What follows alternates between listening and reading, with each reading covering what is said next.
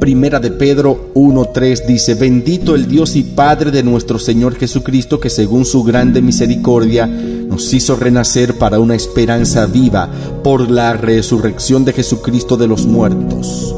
Así que la regeneración, el nuevo nacimiento, al igual que la redención y la justificación, es un aspecto de la plena salvación de Dios. La redención y la justificación resuelven el problema que tenemos con Dios, nos reconcilian con Él. La regeneración nos vivifica con la vida de Dios, llevándonos a una relación de vida, una unión orgánica con Dios. Primera de Pedro 1.23 dice, siendo renacidos no de simiente corruptible, sino de incorruptible por la palabra de Dios que vive y permanece para siempre. Cuesta imaginar que hay personas que están ejerciendo el sacerdocio, que no han nacido de nuevo, aprendieron todo el protocolo en una escuela bíblica, solo aprendieron la Biblia en algún seminario. El tema a resolver es si naciste del agua y del espíritu, si fuiste engendrado por Dios. No es qué conocimiento tengas, es si naciste. No solo fuimos creados, sino también engendrados por Dios, por la simiente incorruptible. Gálatas 3:26 dice, pues todos sois hijos de Dios por la fe en Cristo Jesús. Porque todos los que habéis sido bautizados en Cristo, de Cristo estáis revestido. Ya no hay judío ni griego, no hay esclavo ni libre, no hay varón ni mujer, porque todos vosotros sois uno en Cristo Jesús. Y si vosotros sois de Cristo, ciertamente linaje de Abraham sois y herederos según la promesa. Es bueno recordar que Dios eligió a todos, Dios murió por todos. La idea del Señor era que todo Israel fuesen sacerdotes. Se restringe solo a una tribu por causa del pecado.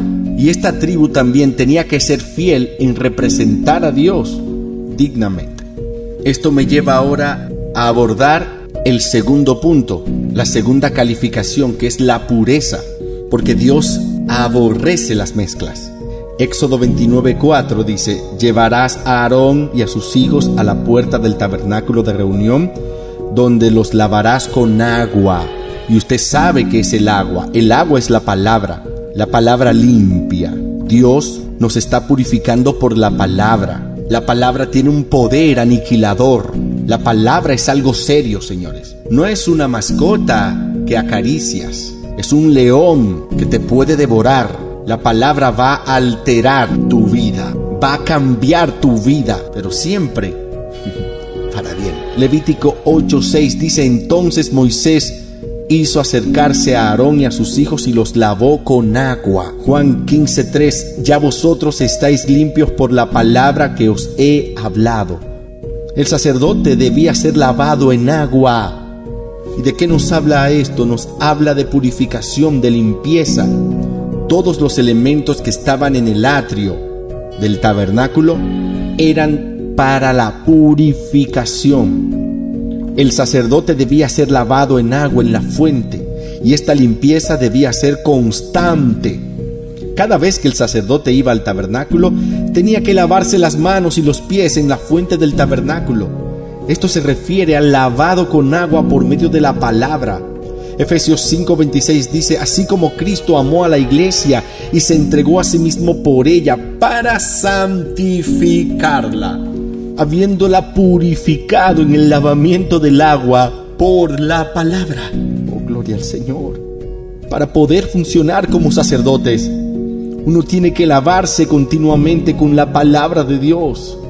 Si un sacerdote dejaba de lavarse a pesar de que seguía siendo hijo de Dios, se le prohibía servir a Dios en el tabernáculo.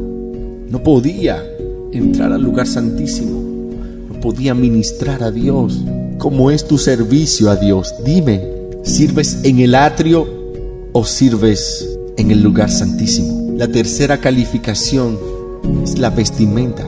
Y aquí nos habla de estar vestidos de Cristo. Éxodo 29, versículos 5 y 6 dice, tomarás las vestiduras y vestirás a Aarón con la túnica, el manto del efod, el efod y el pectoral, y lo ceñirás con el cinto del efod. Pondrás la mitra sobre su cabeza y sobre la mitra pondrás la diadema santa. Así que después del lavado del sacerdote, él tenía que vestirse con los vestidos sagrados. Y cada pieza del vestido sacerdotal revela el carácter de Cristo. Veamos características que tienen aquellos que califican para el sacerdocio.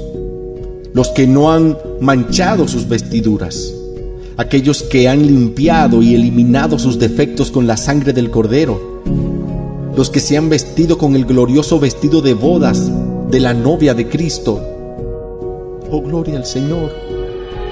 Los que están listos para preparar al Señor. Los que no esperarán la última hora para estar vestidos adecuadamente para recibir al Maestro. Las vestiduras hablan de las características del Señor Jesucristo que debemos portar y que son apropiadas para el servicio de Dios. El significado de los pantaloncillos de lino es ser justificados. Es una etapa de la obra salvadora de Dios. El manto de lino es ser santificados. El cinto de lino es una mente atada a la verdad, ser renovados el manto azul es autoridad espiritual, es unción. El efod es responsabilidad y fidelidad. El cinto primoroso es servidumbre. La mitra es sumisión. La corona de oro, santidad. Santidad. Vestidos de santidad. Estar apartados para Dios. Separados del mundo, del pecado, de la vanidad, del orgullo, de todo lo que pertenece a la carne. Efesios 6, 10 también nos habla de las armaduras y se nos dice que nos vistamos con ella. Y cada elemento aquí mencionado es una representación de Cristo, es algo que debemos portar. Habla de nuestro Señor Jesucristo, de una característica de Él también. La Biblia es coherente y dice la palabra así. Efesios 6, 10. Por lo demás, hermanos míos, fortaleceos en el Señor en el poder de su fuerza.